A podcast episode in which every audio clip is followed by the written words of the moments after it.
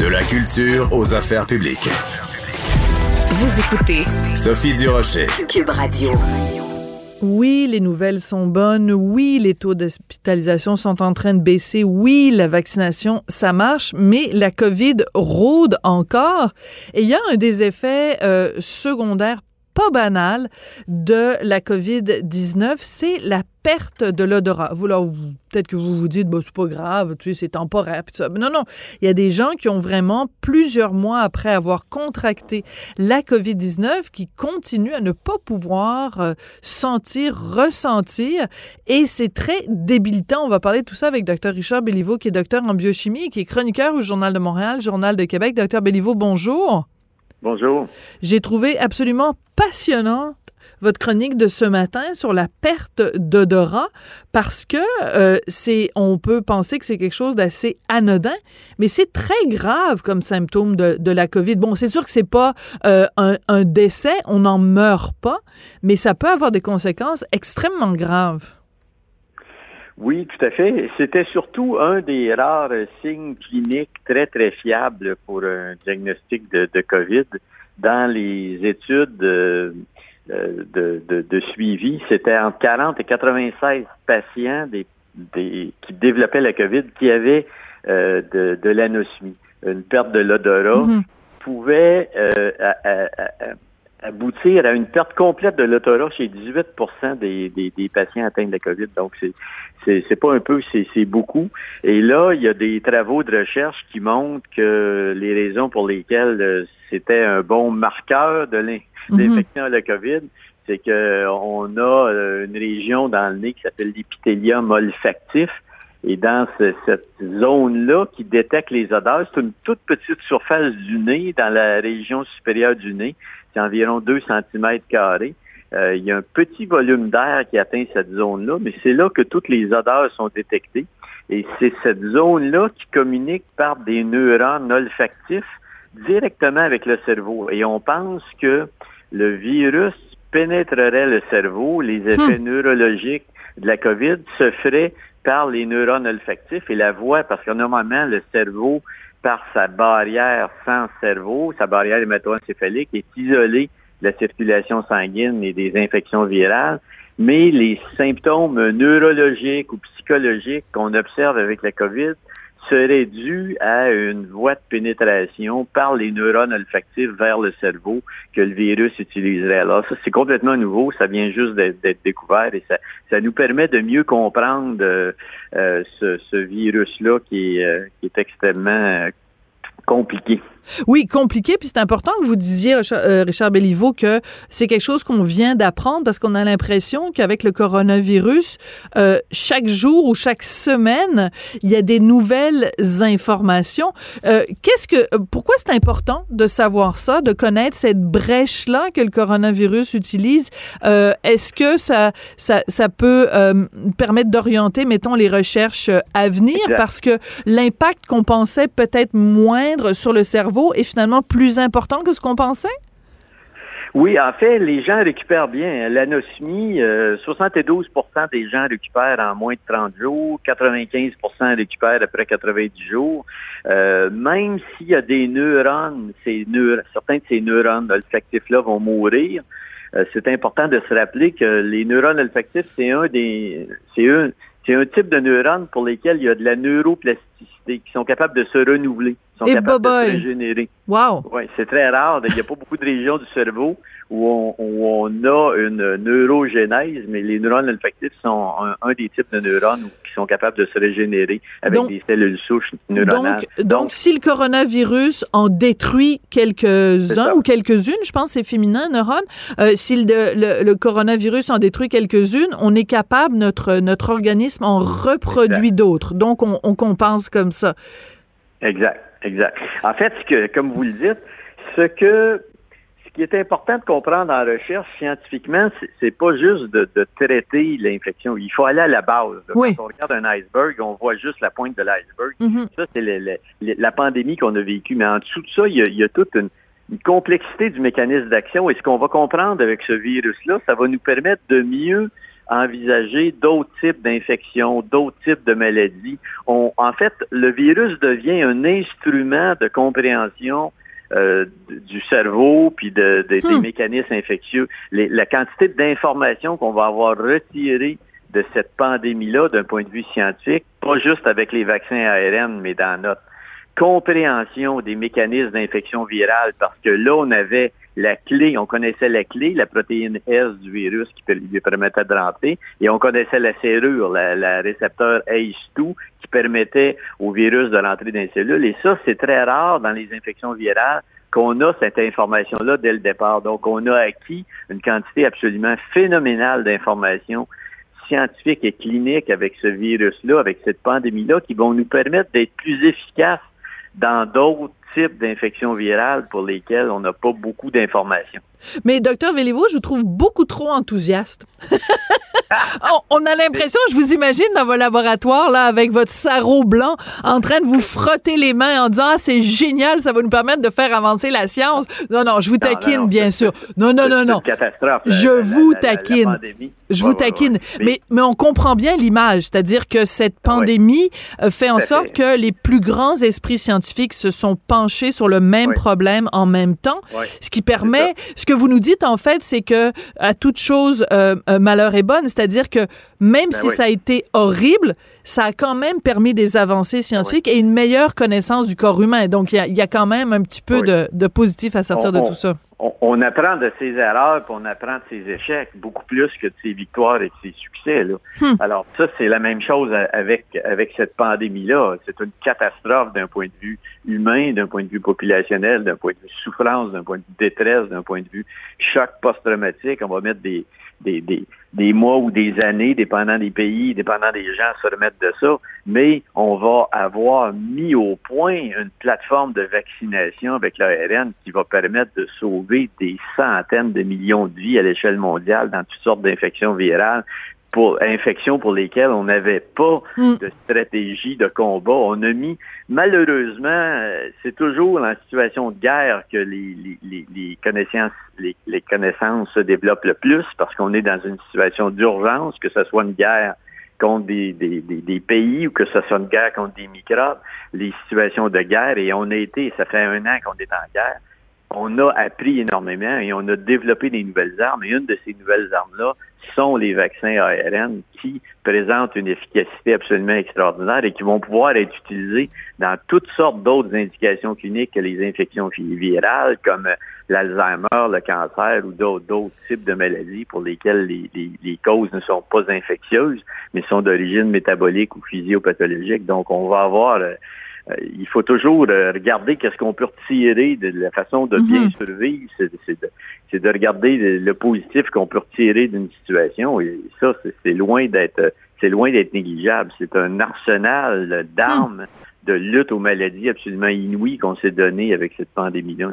Ouais, là vous avez dit euh, le mot clé, euh, docteur Béliveau, vous avez dit le mot cancer, puis on sait à quel point vous euh, vous avez fait de nombreuses publications, de nombreuses recherches, de nombreux livres aussi sur euh, le cancer, la prévention entre autres euh, du cancer.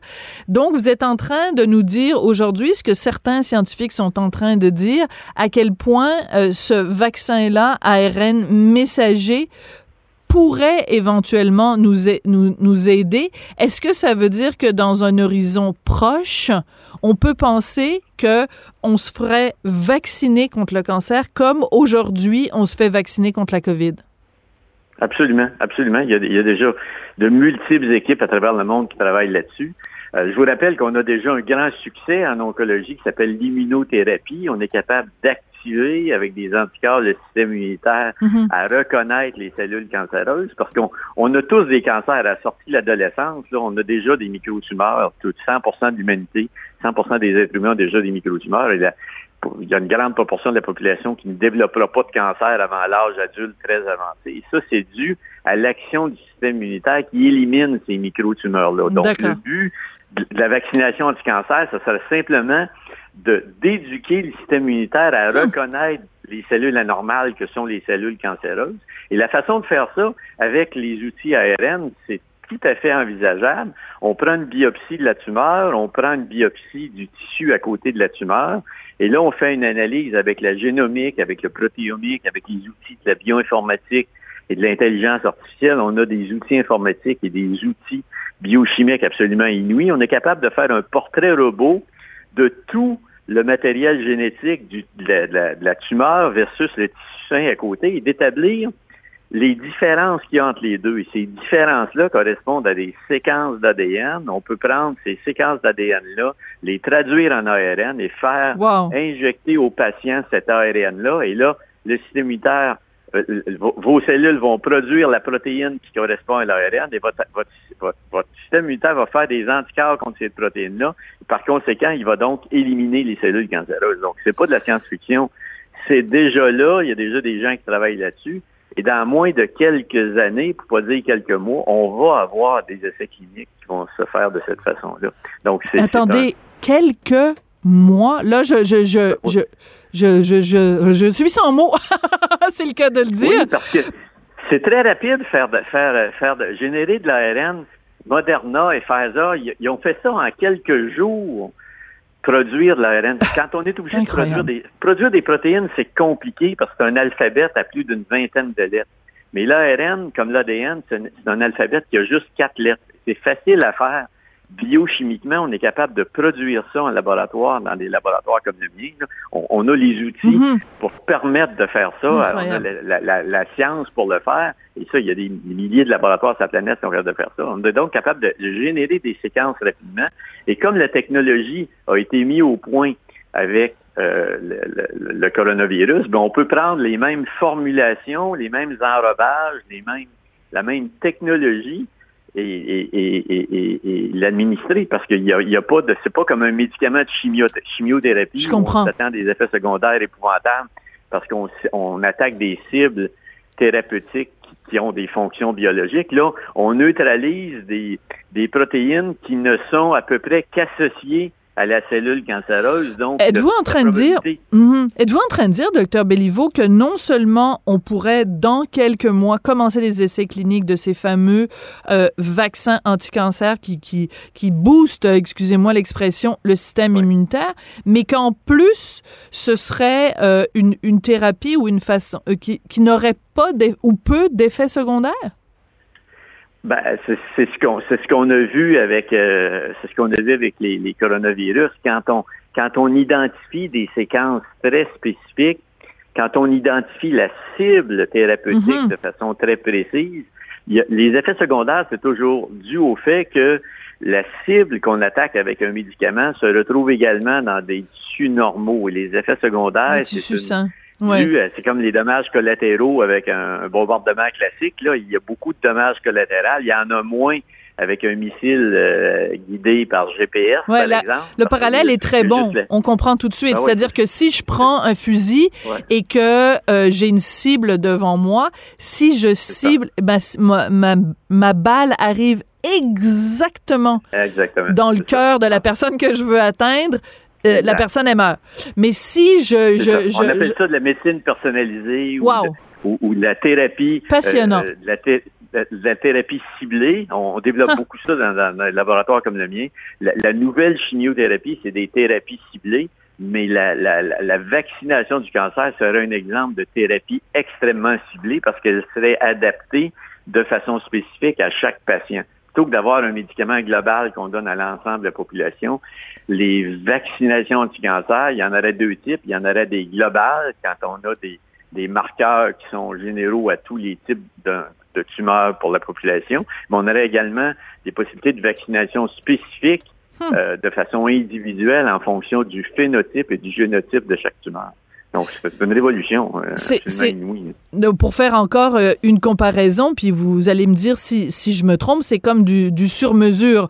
Euh, c'est la différence entre aller chez Simons et acheter le même veston que le voisin ou aller chez un couturier qui va nous faire un veston juste pour nous en prenant nos mesures, en disant, ben toi, ton bras, il mesure, je sais pas, 70 cm. En tout cas, c'est vraiment, c'est du sur... C'est fascinant. Écoutez, docteur Béliveau, ça fait plusieurs fois qu'on se parle depuis le début de la pandémie depuis le 13 mars 2020.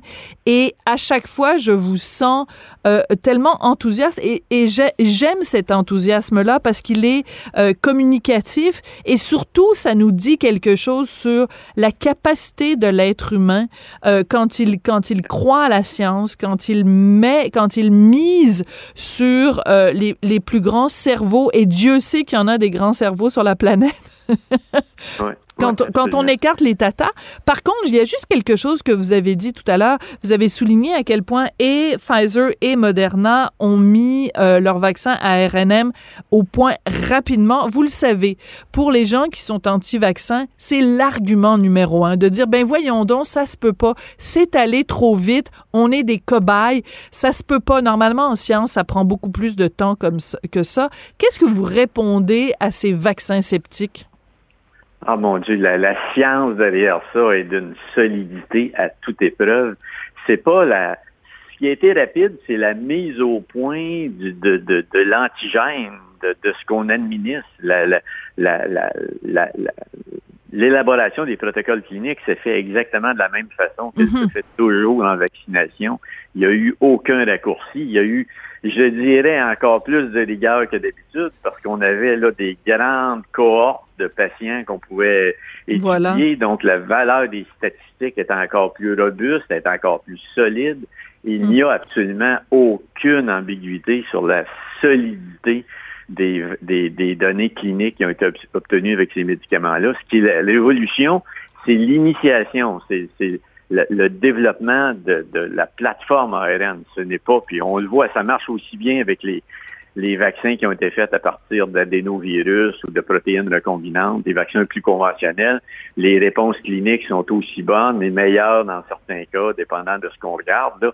Donc, c'est pas il, y a une cohésion dans l'ensemble des études cliniques, que ce soit en Russie, en Chine, avec les vaccins chinois, avec les vaccins russes, avec les vaccins anglais, avec les vaccins américains la réponse est identique, les vaccins fonctionnent et on en voit la preuve, comme vous l'avez dit. Ben oui. On a eu zéro mort hier au Québec. Mm. C'est un succès de la vaccination. C'est une grande réussite de l'humanité qu'on vient de faire, combinée à la discipline individuelle dont les Québécois ont fait preuve. Je pense qu'on doit être très fiers de ça, puis regarder vers l'avant. Là, on, on a gagné, on est en train de gagner. On gagne combat par combat chaque jour, mais on est en train de gagner la guerre qu'est-ce que vous voulez que je rajoute de plus à part vous dire merci? Merci pour surtout votre talent de euh, vulgarisateur, votre talent de pédagogue et votre talent de continuer à marteler ces informations-là. Bon, c'est sûr que vous n'avez pas autant de diplômes que Bisoun 24 sur Internet ou que Joe Blow sur Facebook, mais c'est quand même sympathique de, de, de vous parler. Docteur Béliveau, j'adore, j'adore ça. Et euh, ben écoutez, moi j'ai eu mon deuxième, euh, mon, ma deuxième dose d'AstraZeneca vendredi. Ah, J'en suis. Euh, ah, ben, c'est pas moi qu'il faut dire bravo, c'est les gens qui ont mis au point tous ces vaccins-là. Ah, vous, êtes, vous, êtes, protégés. Je, je, vous êtes, vous êtes immunisé là. voilà, voilà. Je suis, j'en suis très contente. Merci beaucoup, euh, docteur Béliveau. C'est important de marteler ces informations-là. En effet, on est en train de la gagner, la guerre, combat par combat. Docteur Richard Béliveau, qui est docteur en biochimie et qui est chroniqueur au Journal de Montréal, Journal de Québec. Donc, allez lire sa chronique de ce matin sur la perte d'odorat. Mais j'avoue que son message, quand même, est tellement important. Et c'est vrai que la lumière est vraiment est plus que proche. On l'a quasiment au bout du nez, la fameuse lumière au bout du tunnel. Thank